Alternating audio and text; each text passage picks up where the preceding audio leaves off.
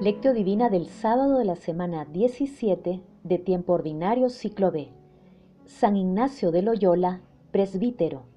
Y a ti, niño, te llamarán profeta del Altísimo, porque irás delante del Señor a preparar sus caminos, anunciando a su pueblo la salvación, el perdón de sus pecados. Oración inicial. Santo Espíritu de Dios, amor del Padre y del Hijo, ilumínanos con tus dones para que podamos comprender los tesoros de la sabiduría que Jesús nos quiere revelar en este día. Otórganos la gracia para meditar los misterios de la palabra y revélanos sus más íntimos secretos. Madre Santísima, intercede ante la Santísima Trinidad por nuestra petición. Ave María Purísima, sin pecado concebida. Paso 1. Lectura. Lectura del Santo Evangelio según San Mateo, capítulo 14, versículos del 1 al 12. En aquel tiempo, el tetrarca Herodes oyó lo que se contaba de Jesús y dijo a sus cortesanos, Ese es Juan el Bautista, que ha resucitado de entre los muertos, y por eso se manifiestan en él poderes milagrosos. Es que Herodes había hecho arrestar a Juan y lo había metido en la cárcel encadenado por causa de Herodías, mujer de su hermano Felipe, porque Juan le había dicho que no era lícito vivir con ella. Quería mandarlo matar, pero tuvo miedo de la gente que lo tenían por profeta. El día del cumpleaños de Herodes, la hija de Herodías danzó delante de todos y le gustó tanto a Herodes que juró darle lo que pidiera. Ella, instigada por su madre, le dijo, Dame ahora mismo en una bandeja la cabeza de Juan Bautista. El rey se entristeció, pero por el juramento y los invitados ordenó que se le dieran y mandó decapitar a Juan en la cárcel. Trajeron su cabeza en una bandeja, se la entregaron a la joven y ella se la llevó a su madre. Sus discípulos recogieron el cadáver, lo enterraron y fueron a contárselo a Jesús. Palabra del Señor, gloria a ti, Señor Jesús. Hoy celebramos a San Ignacio de Loyola, patrono de los ejércitos espirituales, fundador de la Compañía de Jesús y creador de los ejercicios espirituales. Íñigo López de Loyola nació en Aspeitía, en Guipúzcoa, España, en el año 1491, en el seno de una familia noble en decadencia. Su deseo de gloria humana lo llevó a ejercer la carrera militar. A los 30 años fue herido gravemente en una pierna durante la defensa del castillo de Pamplona, atacado por los franceses. Durante su convalecencia, la lectura de los libros La vida de Cristo y el año cristiano, que es la historia del santo de cada día, lo impulsó a duras prácticas de penitencia y reparación durante las cuales escribió la mayor parte de sus famosos ejercicios espirituales. Luego de abandonar la vida solitaria, estudió en España y en París.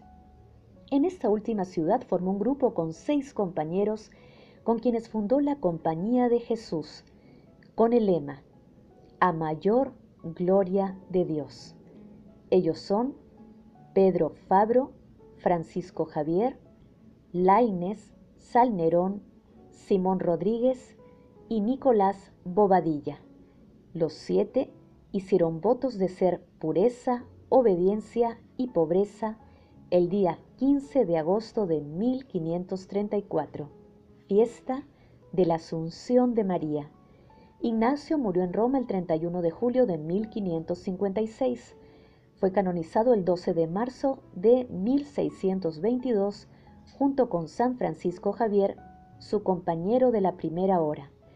El pasaje evangélico de hoy narra la muerte de Juan Bautista y se ubica al inicio del capítulo 14 de Mateo, luego del discurso parabólico de Jesús del capítulo 13 el texto se inicia con una expresión de Herodes que delata el peso de su conciencia, ya que él ordenó la decapitación de Juan Bautista. Aunque Herodes tenía miedo matar a Juan Bautista porque estaba impactado proféticamente, se enredó en el laberinto de una danza fatal y en la complacencia sustentada en la venganza, ya que Juan Bautista no se cayó ante la corrupción del poder. Lo que le sucedió a Juan Bautista se considera como una prefiguración de lo que le sucedería a Jesús más adelante. Paso 2. Meditación. Queridos hermanos, ¿cuál es el mensaje que Jesús nos transmite a través de su palabra? Una cosa sigue siendo cierta, que el ser humano puede experimentar personalmente a Dios. El verdadero precio que hay que pagar por la experiencia a la que me refiero es el precio del corazón que se entrega con creyente esperanza al amor del prójimo. Karl Rahner. Palabras de Ignacio de Loyola a un jesuita de hoy. Lo que le sucedió al profeta del Altísimo es lo que ocurre muchas veces con todas las personas. Siguiendo los preceptos cristianos, denuncian los abusos de personas que tienen poder económico o político. Como se aprecia el martirio de Juan Bautista sigue presente ante nosotros. Él fue víctima de la corrupción, el flagelo que agobia a los sistemas de gobierno de muchos países del mundo y que revela la fragilidad espiritual de una importante proporción de personas que gestionan la administración pública y privada.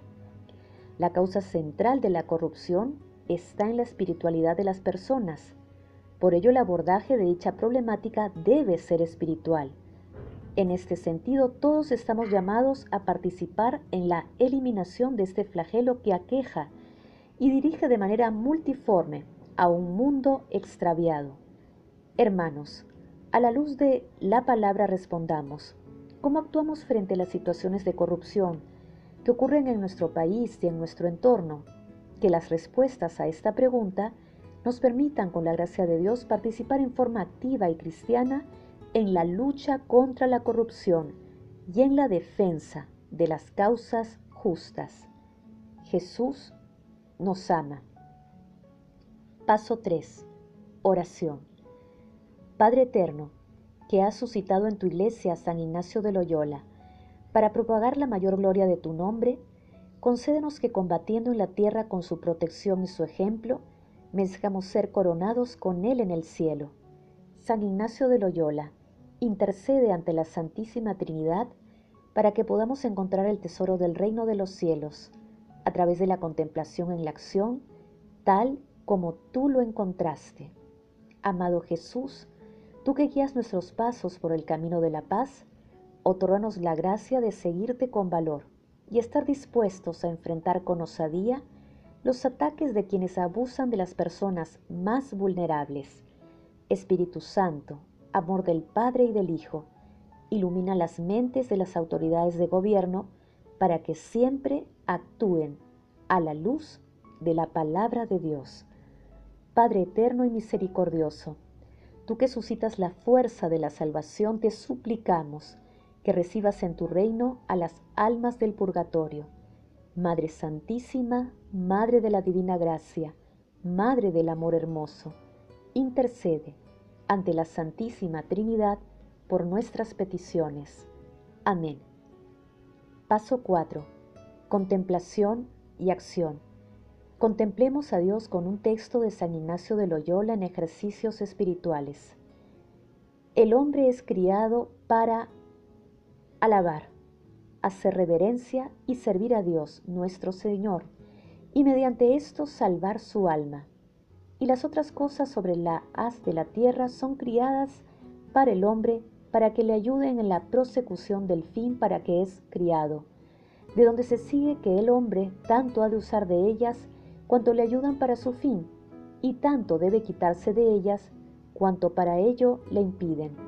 Por lo cual, es menester hacernos indiferentes a todas las cosas creadas, en todo lo que es concedido a la libertad de nuestro libre albedrío, y no le está prohibido, en tal manera que no queramos de nuestra parte más salud que enfermedad, riqueza que pobreza, honor que deshonor, vida larga que corta y por consiguiente en todo lo demás solamente deseando y eligiendo lo que más nos conduce para el fin que somos creados. Queridos hermanos, invocando siempre la inspiración y el auxilio del Espíritu Santo, hagamos el propósito de rezar y de actuar decididamente frente a los actos de corrupción y de injusticia que ocurren contra las personas más vulnerables. Glorifiquemos a la Santísima Trinidad con nuestras vidas.